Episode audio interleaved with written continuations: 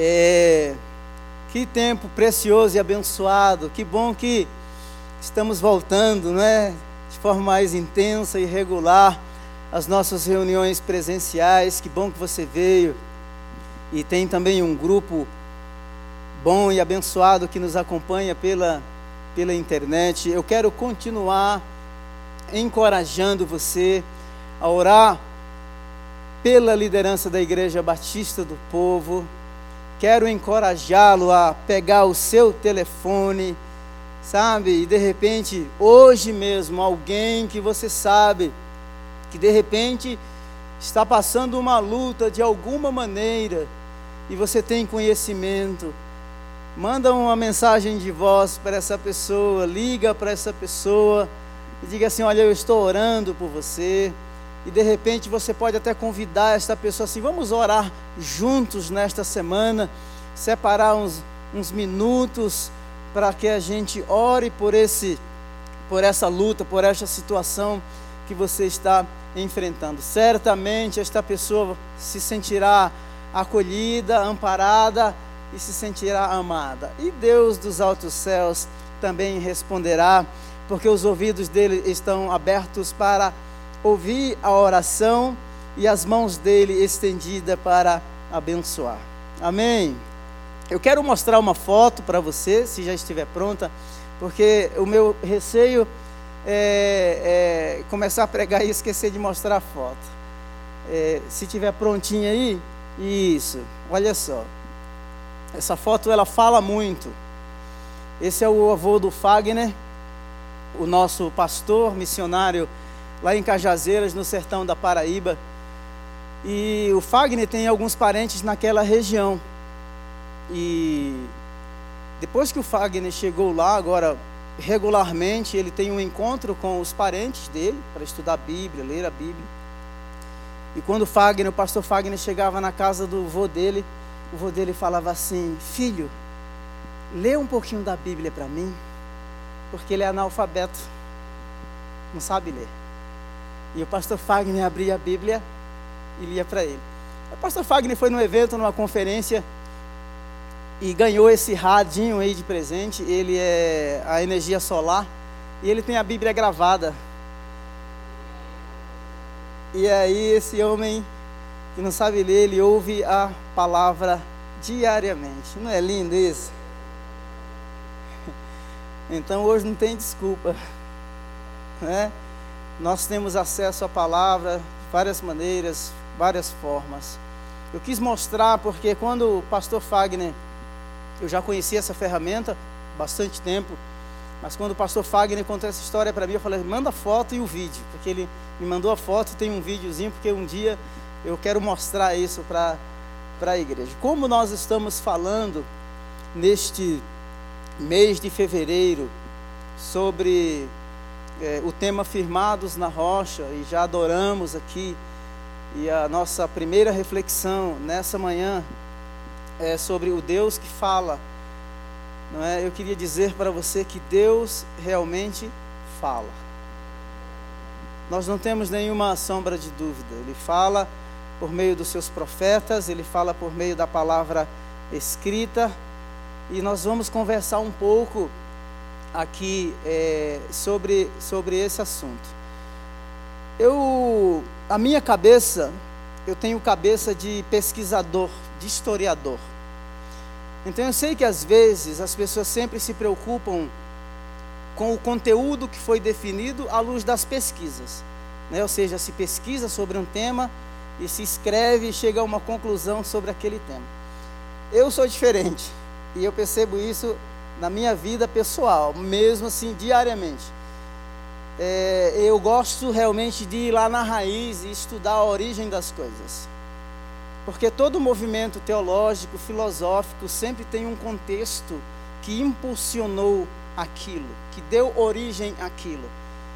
Então, é, ao falarmos sobre o tema Assim Cremos e Assim Vivemos em 2022, eu quero inserir você no contexto é, da, da, da conclusão ou da decisão ou do momento em que chegamos a esse tema.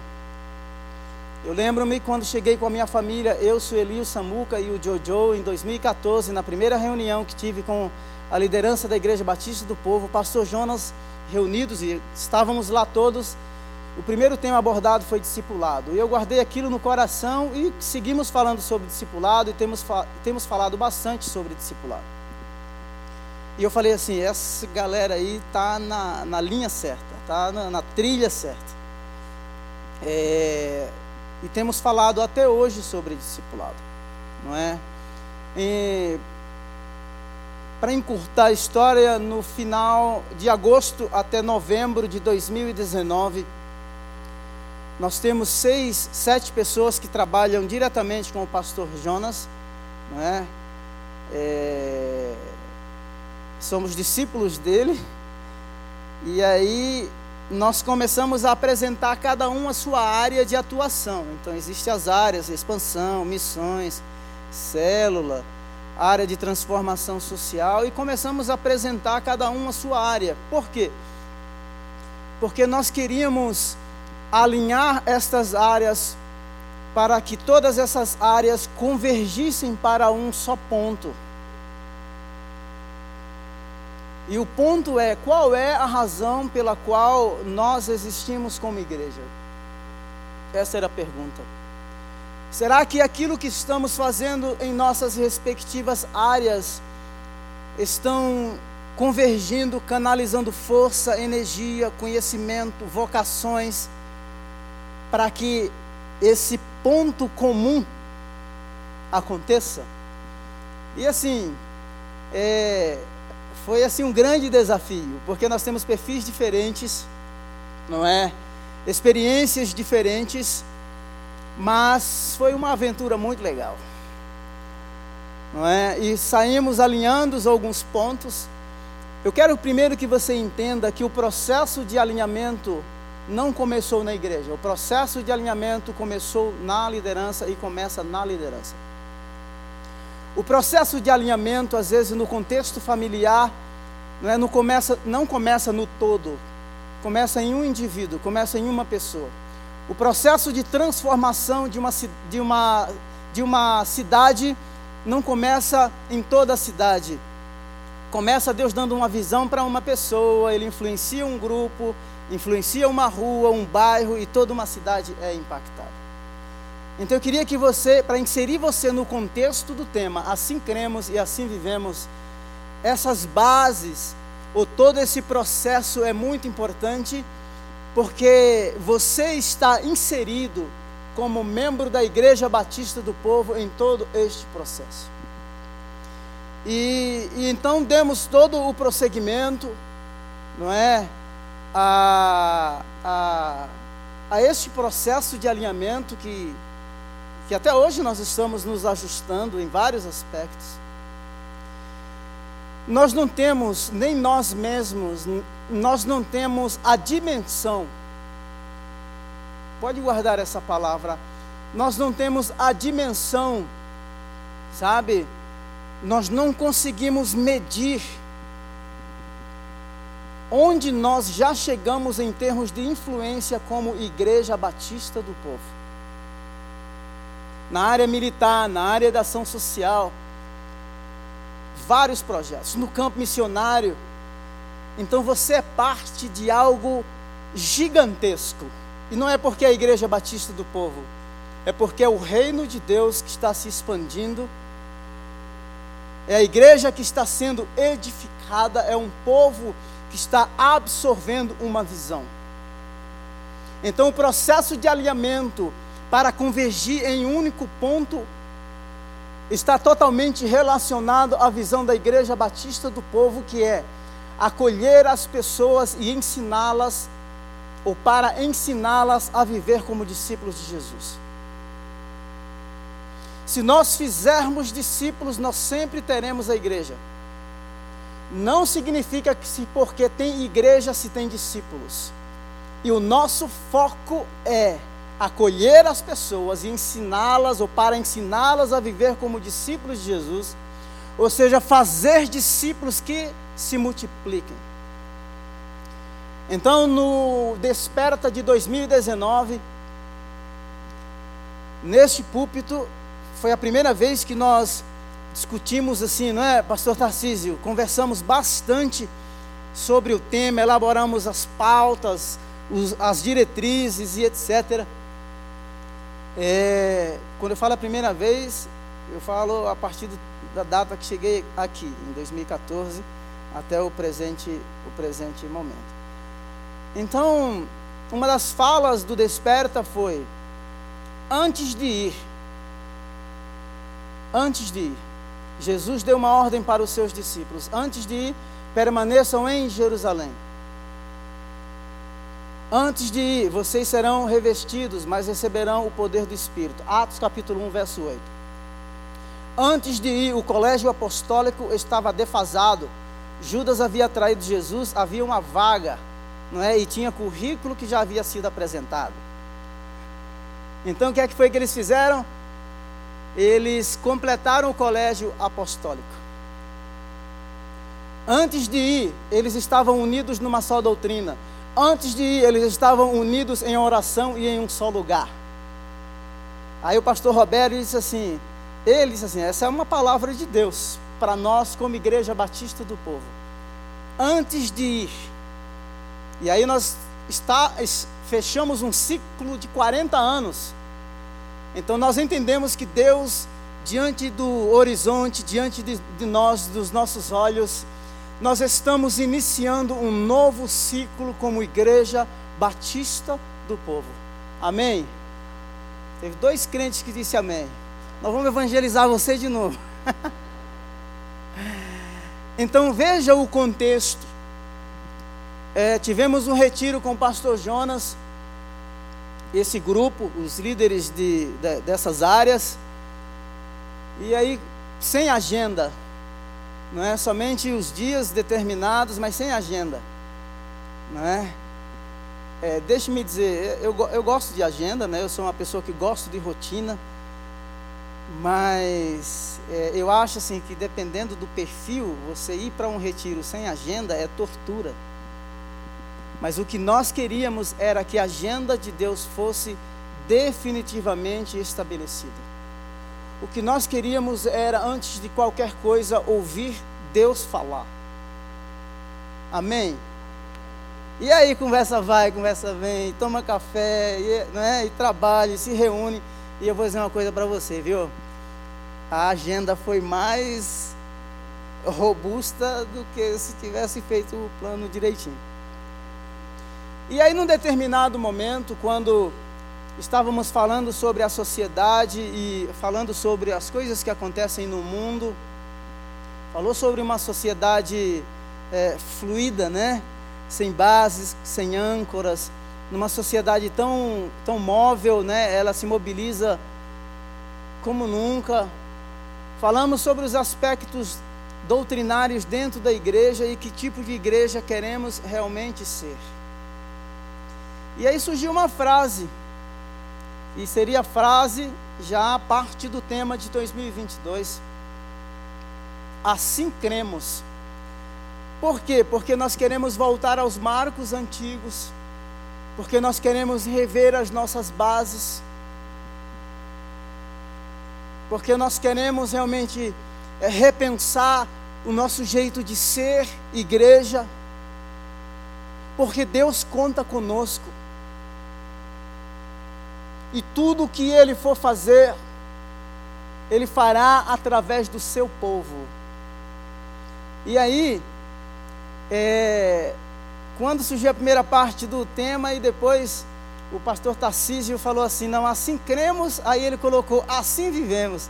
Você viu que de vez em quando Deus usa o baiano aí, né? Então, aí, aí, então nós definimos o tema. Eu sei que nós vivemos numa sociedade, e eu quero falar sobre isso, porque está aqui até nas minhas anotações.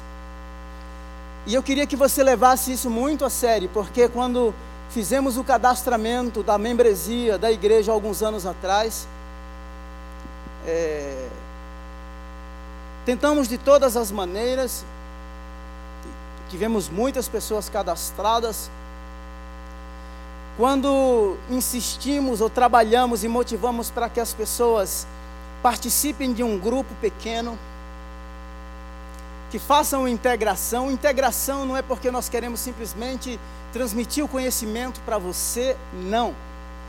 É porque nós acreditamos que Deus nos uniu neste lugar, neste tempo, nesta igreja, para sermos os proclamadores de uma visão a visão de fazer discípulos. Eu sei que alguns assim pensam assim, não, mas há muita burocracia.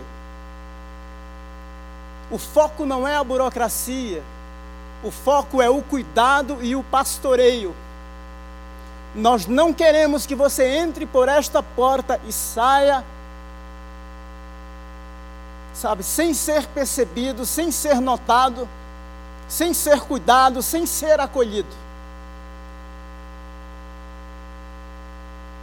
Pode ser que alguns entrem e não queiram nada com nada.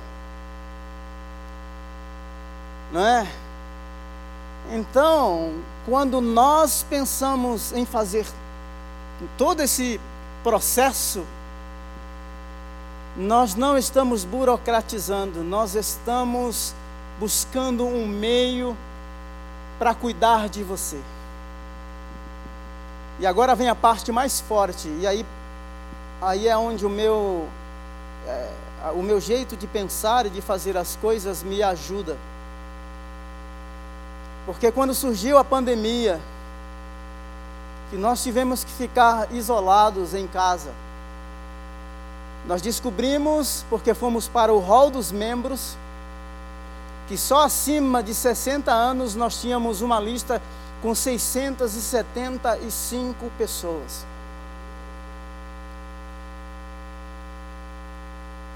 Agora você imagine numa cidade pequena, né, como é São Paulo, e complexa, né, como é São Paulo, em fase de isolamento em todos os sentidos, se nós não tivéssemos o seu telefone, se nós não tivéssemos o seu e-mail, se nós não tivéssemos como contatar você, o que seria de você ou o que seria de nós?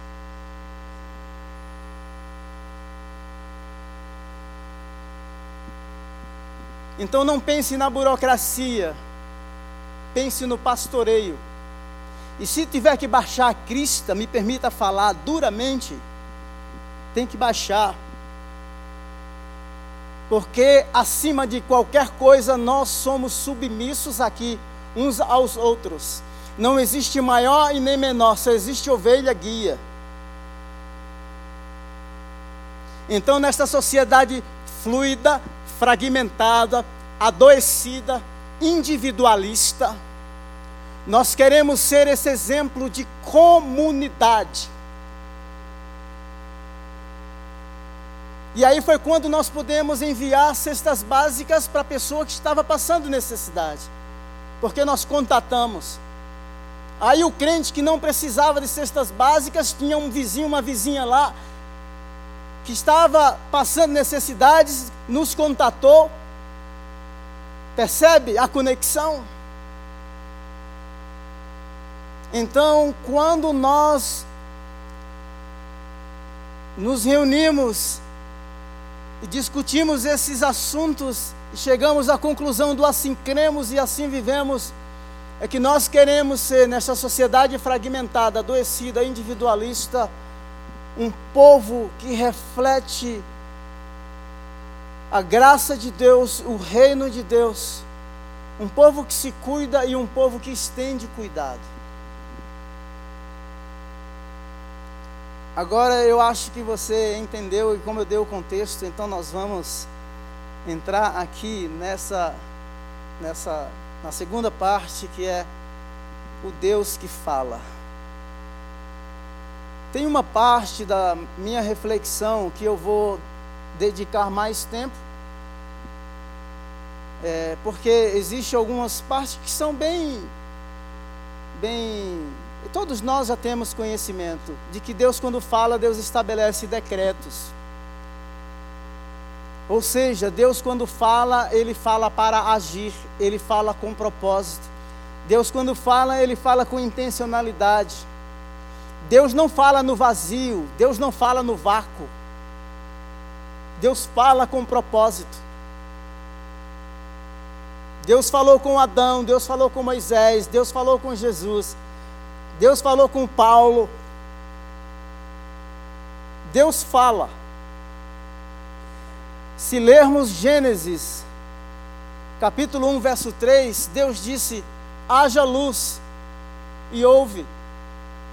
E ele fala com propósito. Ele traz as coisas a existente do nada. Gênesis 1, 24, disse Deus produza. Disse Deus produza. Gênesis 1, 24.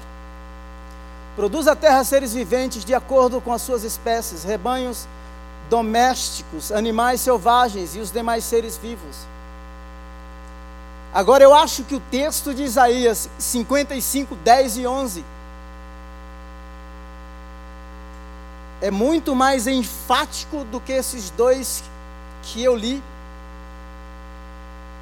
Isaías 55, 10 diz assim: Assim como a chuva, veja só, assim como a chuva, e a neve desce dos céus e voltam para, para ele, e não voltam para ele sem regarem a terra e fazerem-na brotar e florescer, para ela produzir semente para o semeador e pão para o que come. Olha só que comparação. A neve, a chuva tem propósito. Propósito para quê? Para produzir. Propósito para quê? Para regar. Verso 11 de Isaías 55. Assim também ocorre com a palavra que sai da minha boca. Ela não voltará para mim vazia, mas fará o que desejo e atingirá o propósito para qual a enviei. Deus, quando fala, Ele fala com propósito. Deus, quando fala, Ele fala com intencionalidade. Deus, quando fala, Ele quer realizar algo, Ele quer fazer algo. A voz de Deus não é uma voz banalizada. A voz de Deus não é fútil.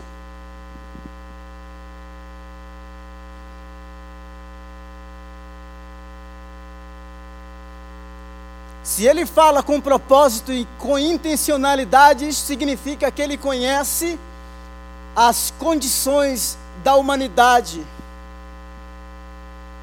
Ele conhece.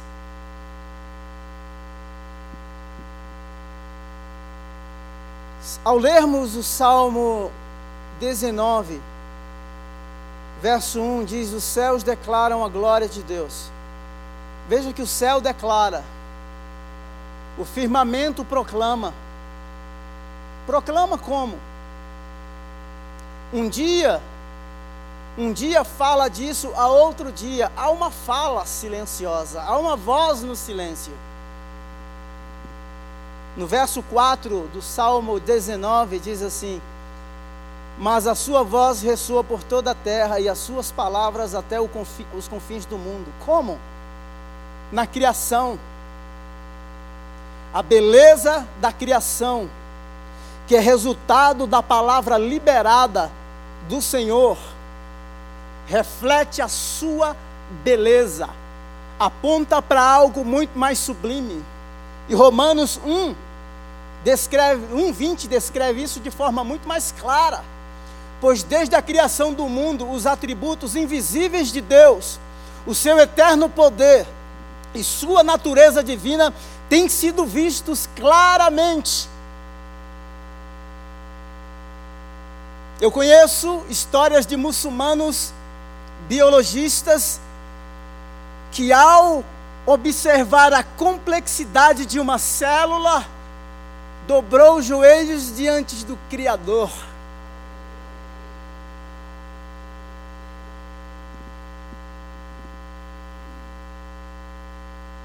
Tem sido vistos claramente, sendo compreendidos por meio das coisas criadas.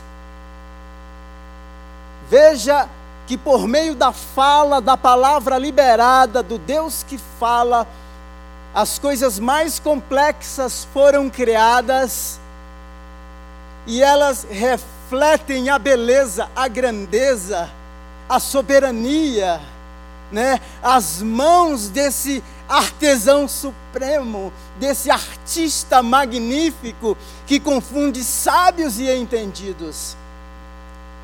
E olha só na última parte de Romanos. De forma que tais homens são indesculpáveis. Eu não vou entrar aqui no mérito da teologia, né, da revelação natural. Essa é outra questão, é outra, é outra pauta ou da revelação especial, isso é, é outra agenda. Quem sabe no decorrer do assim cremos e assim vivemos, a gente dá uma, uma, uma, uma, uma palhinha nesse tópico aí, tá bom? Mas eu queria que você pensasse que o Deus que fala, quando Ele fala, Ele fala com propósito. Em Êxodo, no capítulo 19, e aqui está dentro, é um texto até sugerido no tema firmado é, na série Firmados na, na Rocha, está lá Êxodo 19, no verso 3. Eu quero que você primeiro compreenda que Deus fala dos feitos dele. Logo Moisés subiu o monte para encontrar-se com Deus. E o Senhor o chamou do monte, dizendo: Diga, diga o seguinte aos descendentes de Jacó e declare aos israelitas: Vocês viram o que fiz no Egito. Deus está convocando o líder Moisés. Moisés é o receptor da mensagem e ele será o tradutor, o comunicador da mensagem recebida para a comunidade de Israel. Isso aqui é magnífico porque o templo ainda não havia sido construído. Mas se você olhar a estrutura que é estabelecida, porque no capítulo 20 Deus vai dar a instrução que é a lei ou os mandamentos, Deus estabelece limites nessa relação. Moisés é convidado a estar no monte, mas ele diz assim: olha, estabeleça uma linha aí para o povo. O povo não pode nem tocar no monte. Se tocar, ser, será fulminado. Da mesma forma, o templo, somente no tabernáculo, somente o sumo sacerdote podia entrar no Santo do Santo. Se alguém entrasse, é tanto que entrava com uma corda amarrada, porque se morresse lá dentro, tinha que ser puxado, porque nenhuma outra pessoa podia entrar. Mas o que Deus enfatiza aqui, na sua fala, é dizer, ele diz assim: diga o seguinte aos descendentes de Jacó e declare aos israelitas: Vocês viram o que fiz ao Egito e como os transportei sobre asas de águias e os trouxe para junto de mim. Isso aqui é espetacular. Porque o povo no Egito havia perdido por razões políticas e religiosas o poder de decisão. Eles eram escravos sem identidade. Deus entra no Egito, e você conhece toda a história, e os resgata, e a figura é: eu os carreguei. A voz aqui é voz passiva, é o Deus que toma toda a iniciativa para resgatar o seu povo. Nós éramos escravos das nossas próprias paixões. Existia um governo, seja lá político, social, filosófico, religioso, não sei quais eram os seus comprometimentos. Não sei, mas Deus sabe. E hoje nós estamos aqui porque fomos libertados libertados. E o que Deus está dizendo assim, olha, diga ao povo, relembre-os, conte a história como é que foi. A nossa história passada é uma história de escravidão, mas é uma história de libertação. É uma história de, de, de escravidão, mas é uma história de redenção. Deus mostra o efeito da sua libertação. Agora, se me obedecerem fielmente e guardarem a aliança, vocês serão o meu tesouro pessoal. Não seremos mais escravos. Seremos um tesouro pessoal. Fomos removidos do império do Egito e fomos transformados num reino de sacerdotes. Nós não tínhamos voz, éramos escravos. Agora, um reino de sacerdotes ministra a Deus, é ministrado por Deus e ministra o povo. Amém? Estão animados?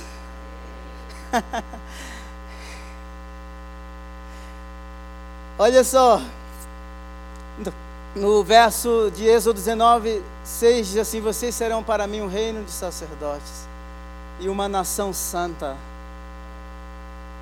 Essas são as palavras que você dirá aos israelitas. É uma nova identidade. Deus redefine o seu povo. Nós não sabemos essa, as sequelas emocionais que o poder opressor do Egito, por meio de Faraó, deixou, quais foram as marcas, as dores, as frustrações, as mágoas, os ressentimentos. Mas Deus fala com Moisés assim: olha, diga ao povo, essa é a nova mensagem, esta é a nova identidade. Este é um novo tempo, este é um novo momento. Ah, que fala linda. Nossa, nossa autoestima aqui vai lá cima com uma fala dessa. Deus fala através de pessoas. Deus fala através de pessoas. Seres mortais, falíveis, que cometem erros e equívocos, aqui falando através de Moisés. Mas de meros mortais como eu e como você, no verso 9, Êxodo 19, 9, disse o Senhor a Moisés: Moisés, virei a você numa densa nuvem a fim de que o povo, ouvindo-me falar-lhe, passe a confiar sempre em você. O povo na densa nuvem iria ouvir as palavras. Ou seja, Deus está firmando a liderança de Moisés. E a, e a liderança que Deus está firmando e afirmando diante do povo é de que ele seria o portador da mensagem recebida no cume do monte. No cume do monte. Nós temos um relacionamento individual com o Senhor. Deus fala com a comunidade, fala, mas Deus fala com a comunidade aqui através de Moisés. Nós precisamos ser esta referência onde quer que, que, é, que estejamos. Esta referência do mensageiro que nos convida a esse relacionamento pessoal, a sermos receptores da revelação. E a sermos também os, os transmissores desta revelação. Isso aqui, agora, ao lermos Êxodo no capítulo 20, verso 1 diz assim: e Deus falou todas essas palavras a Moisés: Eu sou o Senhor teu Deus que te tirou da terra do Egito, da terra da escravidão. Foi Deus quem nos libertou. Agora veja que instrução, olhe para mim aqui, por favor. A instrução vem depois da libertação. Dependendo do nível de escravidão, não é? a pessoa perde o poder de decisão, a capacidade de raciocinar e de decidir. E essa ideia de salvação é justamente isso. E texto, os textos mencionados refletem isso. Escravo não tem o poder de decisão. Aí vem um Senhor que é muito mais forte, muito mais poderoso e o resgata. Ou, ou o escravo é comprado no mercado. O Senhor vai lá e o compra. Mas a instrução só vem depois da libertação. E nós precisamos atentar para isso. Porque existem pessoas que, apesar de terem sido libertas, e nós não duvidamos da libertação, mas se tornam vidas infrutíferas, pararam no tempo. São pessoas que não aprofundam as suas raízes, ou não se permitem ser edificados ou firmados sobre essa rocha. Então veja só, que o povo foi liberto, sim. Deus fez a parte dele. Agora, o povo está prestes a ser instruído. E a instrução que Deus fala a Moisés no capítulo 19 toma a forma de lei, que na verdade é traduzido como lei, a palavra Torá, mas é o guia. Nós fomos libertos, ou fomos libertados para uma nova jornada. Nós fomos arrancados do império, agora estamos caminhando neste deserto rumo à terra prometida. No deserto nós vamos sentir falta de pão, de água, haverá conflitos de liderança, às vezes vamos rodar em ciclo, mas nós chegaremos lá, porque a palavra de Deus falada no cume do monte é direção, é instrução, é bússola. Eu vou passar um pouquinho hoje, você deixa eu passar um pouquinho?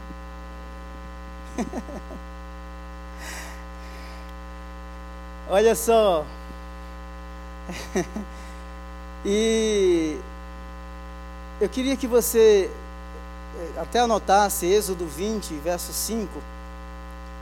Não farás para ti nenhum ídolo, nenhuma imagem de qualquer coisa no céu, na terra ou nas águas, debaixo da terra.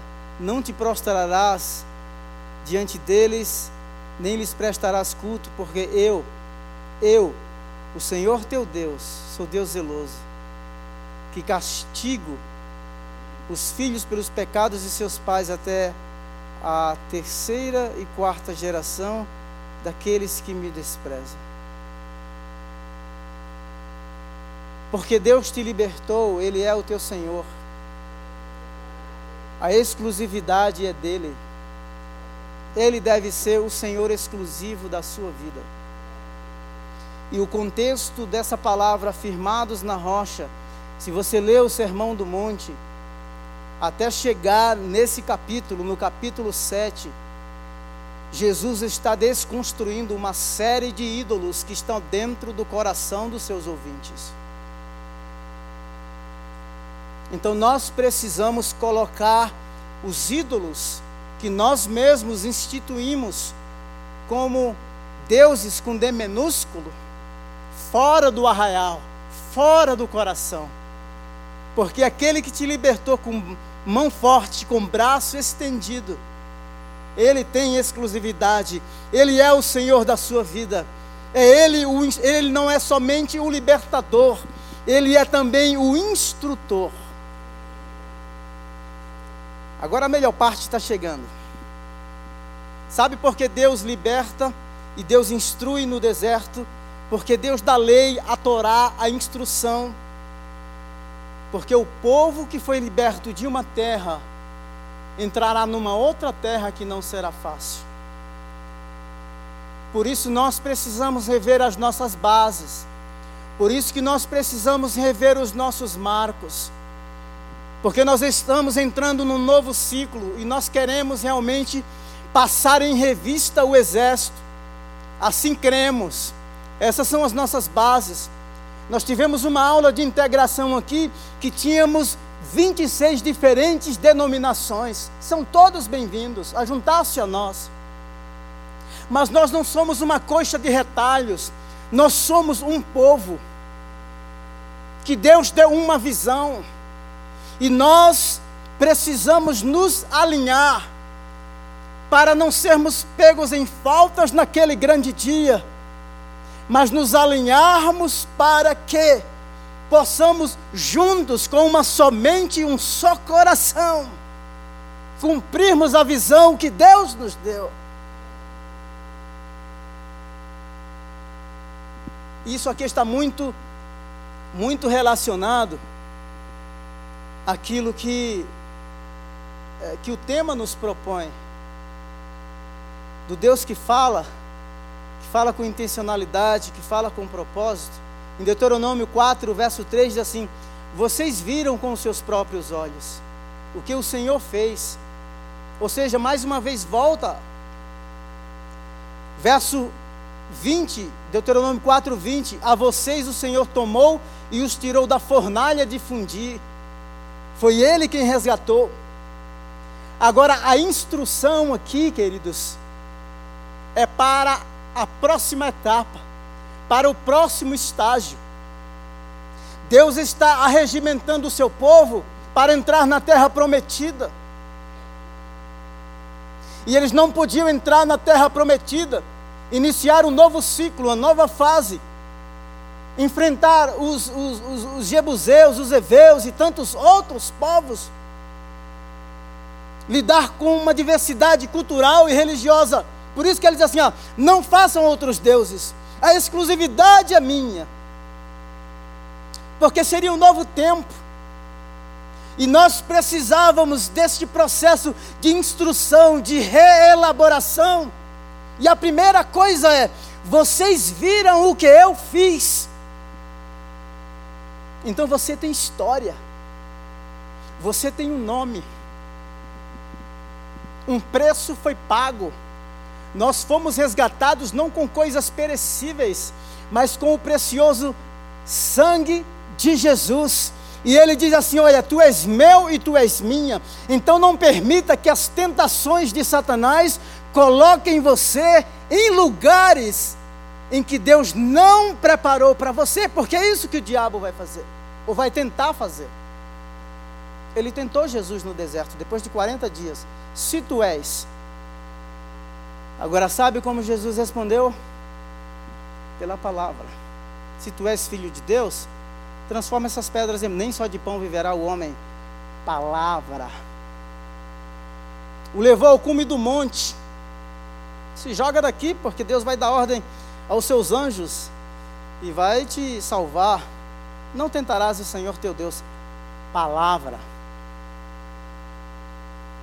Nessa fase de instrução, qual é o conteúdo da palavra que está no seu coração? Nesta fase de instrução, qual o conteúdo da palavra que está no seu coração?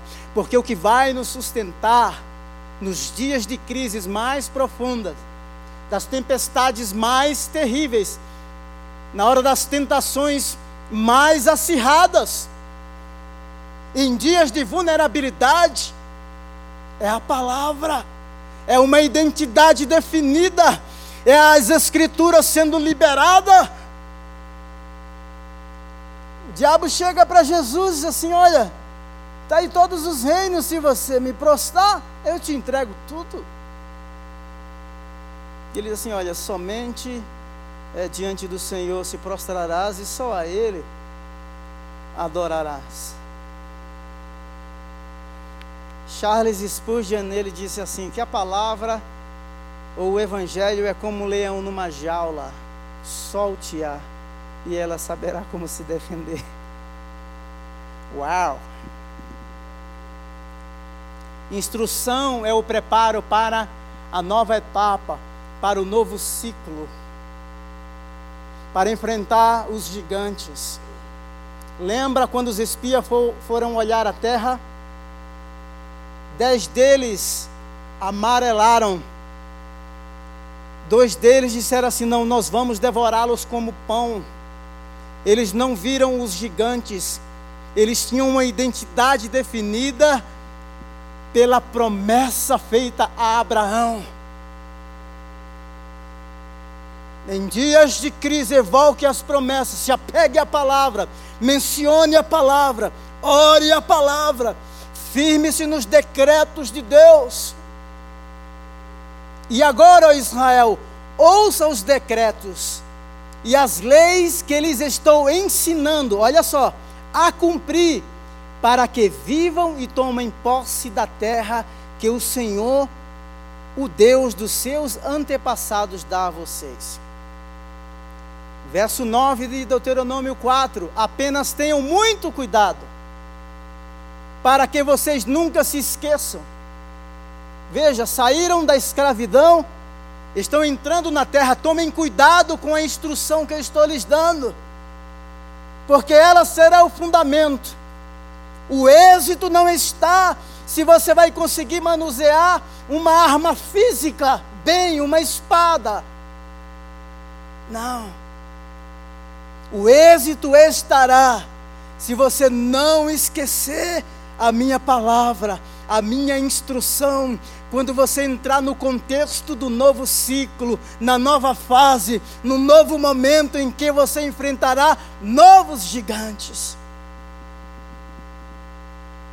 Conservem-nas na memória. Veja só, muito cuidado, não se esqueça, conserve. Conserve na memória por toda a sua vida. Contem a seus filhos, netos, contar e relatar os feitos do Senhor. Essa é uma comunidade que tem história. Essa igreja foi fundada por um homem quando estava decidindo a se aposentar com 68 anos. Nós temos o pastor Jonas, o nosso líder, um legado, não é? Ele só iniciou igreja grande, Getsemane, foi para Lagoinha, hoje a Lagoinha é o que é, e tantas outras missões, toda a região do Amazonas. Existe um legado que pesa nos nossos ombros. Exige sacrifício? Exige. Exige renúncia? Exige.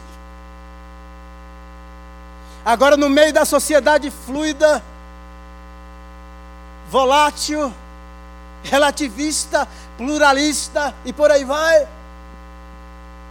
nós queremos ser os portadores da mensagem recebida no cume do monte, após a libertação, para entrarmos no novo ciclo, na nova terra arregimentados, firmados na palavra, alicerçados nela, direcionados por ela, e não importa qual grau de instrução, se um senhor idoso ouvindo a mensagem num rádio, ou se um doutor que lê, que a lê nas línguas originais. A palavra é a mesma, é uma só, a fonte é uma só. Naquela ocasião, o Senhor mandou-me ensinar-lhes os decretos e leis para que vocês cumprissem na terra a qual vão tomar posse. Olha só aqui para mim: libertação, instrução, instrução dada para viver na terra em que eles iriam tomar posse.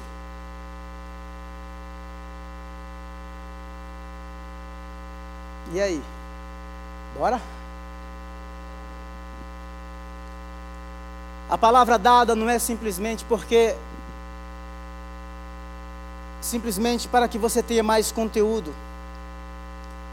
Eu só, eu só vou ler os versos primeiro porque está muito associado, relacionado com aquilo que nós estamos é, refletindo nessa manhã. Moisés voltou, convocou as autoridades do povo e lhes expôs tudo. Moisés expôs tudo que o Senhor lhes havia mandado falar. E sabe como eles respondem? O povo todo respondeu unânime. Êxodo 19, 8. Todos responderam unanimemente: Faremos tudo que o Senhor ordenou. E Moisés levou ao Senhor a resposta do povo. A instrução é dada, toda aliança era firmada com palavra proferida. Ali havia agora uma conexão perfeita, a revelação dada no monte, transmitida as instruções para o povo. Moisés leva as respostas do povo a Deus de forma unânime. Olha aqui, então não pense na burocracia, você precisa se converter, nascer de novo e ser participante ativo na missão de Deus. E não dizer, não, isso não é comigo, isso é para A, B, C, não, é com você.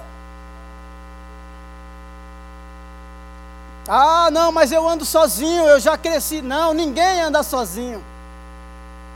Nós precisamos de liderança, nós precisamos de instrução, nós precisamos de pastoreio. Agora, sabe qual que é o efeito de tudo isso? Vocês devem obedecer-lhes. Vocês devem, Deuteronômio 4, 6. Vocês devem obedecer-lhes e cumpri-los, pois os outros povos verão a sabedoria e discernimento de vocês. Quando eles ouvirem todos esses decretos, dirão: De fato, esta nação é um povo sábio e inteligente. Verso seguinte: Pois que grande nação tem um Deus tão próximo como o Senhor, o nosso Deus. Sempre que invocamos, veja que a proximidade aqui não é abstrata, ela é tangível por meio da instrução da lei, da Torá, na vida prática. Eles receberam conceitos e mandamentos no monte. Assim cremos, essa foi a resposta de Moisés levou para o povo. Mas a forma como vivemos, os povos vão ver a presença do Deus de forma muito visível no estilo de vida da comunidade e dirão: que Deus tão próximo, que povo inteligente, que instrução, que decreto é esse? Percebe agora a libertação e a instrução dada para ser vivida na terra como testemunho de vida que aponta para a grandeza e a perfeição do Deus Todo-Poderoso. Por isso digo: assim cremos e assim vivemos. Em nome de Jesus, por favor, se coloque em pé.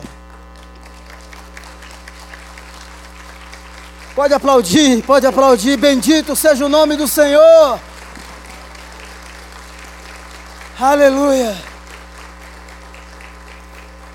Se você está aqui pela primeira vez, você que está nos ouvindo pela internet hoje, pode ser que a sua situação seja de extrema escravidão. Deixe-me dizer uma coisa para você. O Senhor, com o braço forte dele, pode te resgatar e te carregar. Ah, e tem hora que tem que ser carregado mesmo. Tem que ser carregado, senão não sai. Tem que ser arrancado, não é? Tem que ser arrancado. Quem sabe você quer entregar a sua vida para Ele. Nem entende todas as coisas. A única coisa que você entende nessa manhã é dizer assim, ó, o negócio aqui tá feio, né? O bicho pegou e pegou mesmo mas aí vai chegar um Senhor mais forte, mais poderoso, vai dizer assim, vai mandar toda a bicharada embora e vai dizer assim: esse coração é meu, essa casa é minha, esse casamento é meu, essa empresa é minha, o sócio majoritário aqui agora sou eu. Então, se você quer entregar a sua vida para Jesus nessa manhã e dizer assim: eu quero, eu quero, eu quero, eu quero, eu quero, eu quero sair desse, desse ambiente de escravidão quero ser até arrancado. Você pode fazer uma oração simples comigo aqui nessa manhã, dizendo assim: fala assim. Se você quer fazer pela primeira vez esta oração de entrega da sua vida, fala assim: Senhor Jesus. Você que está na internet também pode fazer. Fala assim: Senhor Jesus, eu entrego o meu coração. Eu reconheço que existem forças, hábitos, situações das quais eu não consigo me desvencilhar delas sozinhos. Por isso, vem agora ao meu mundo, ao meu coração e me resgata. E eu quero receber a tua instrução. Eu quero receber a tua lei. Eu quero receber os teus mandamentos. Eu quero ser chamado de filho, de filha. Eu quero sair do império das trevas e quero entrar no reino da luz, no reino do amor. Recebe o meu coração. Vem fazer morada na minha vida. Eu entrego a ti todo o meu ser. Quero te seguir e te servir. Amém. Alguém aqui fez essa oração pela primeira vez? Levante a sua mão assim. Uma moça ali. Mais alguém? Isso. Vem aqui à frente, por gentileza, só para que eu possa orar mais especificamente por você. Se você fez essa oração pela internet, você, você pode, é, você vai receber aí um número, vai ver o um número na tela, você pode entrar em contato conosco. E aí, mais alguém aqui do lado direito, do lado esquerdo, acena assim, ó. A Wanda está aqui. Que bom, Wanda, que você veio. Acordou cedo, mas foi abençoada. Recebeu o melhor prêmio, né? Vamos orar pela Wanda? Pai, nós abençoamos a Wanda, abençoamos o coração dela. Senhor eterno, Tu és aquele sim que entra nos lugares mais tenebrosos. Não importa quantos deuses existam, como foi no Egito, o que importa é que Tu és o Deus dos deuses. E eu oro, Deus eterno, para que um trono de graça seja estabelecido no coração da Wanda, no coração daqueles que nos escutam agora pela internet. Vem, Senhor eterno, e derrama o teu amor sobre a vida dela. Marca, Senhor eterno, a vida dela. Que essa nova fase da instrução, do crescimento, seja uma fase linda, em que ela terá uma identidade nova definida, porque ela agora é filha. Porque todos os poderes que a escravizavam foram quebrados e o Senhor a libertou e a libertou de fato. Wanda, nós abençoamos o teu coração nesta manhã. Abençoamos a sua vida, abençoamos a sua casa. Que a lei do Senhor, as instruções do Senhor sejam escritas nas paredes do seu coração em nome de Jesus. Amém. Deus te abençoe. Glória a Deus. Isso. Eles vão dar algumas, alguns direcionamentos aí para você, tá, Wanda? Uma semana abençoada. Viu? Que o Senhor te abençoe e te guarde. Que Ele seja a sua sombra e a sua direita. Que Ele te conduza em absolutamente tudo. Vamos terminar aqui fazendo assim uma celebração com palmas e louvor ao Senhor. Bendito seja o nome do Senhor. Exaltado estás neste lugar. Bendito seja o Senhor para sempre. Obrigado, Senhor. Bendito seja o Rei dos Reis. Somos do Senhor. Somos a geração eleita, o sacerdócio real o povo de propriedade exclusiva do Senhor.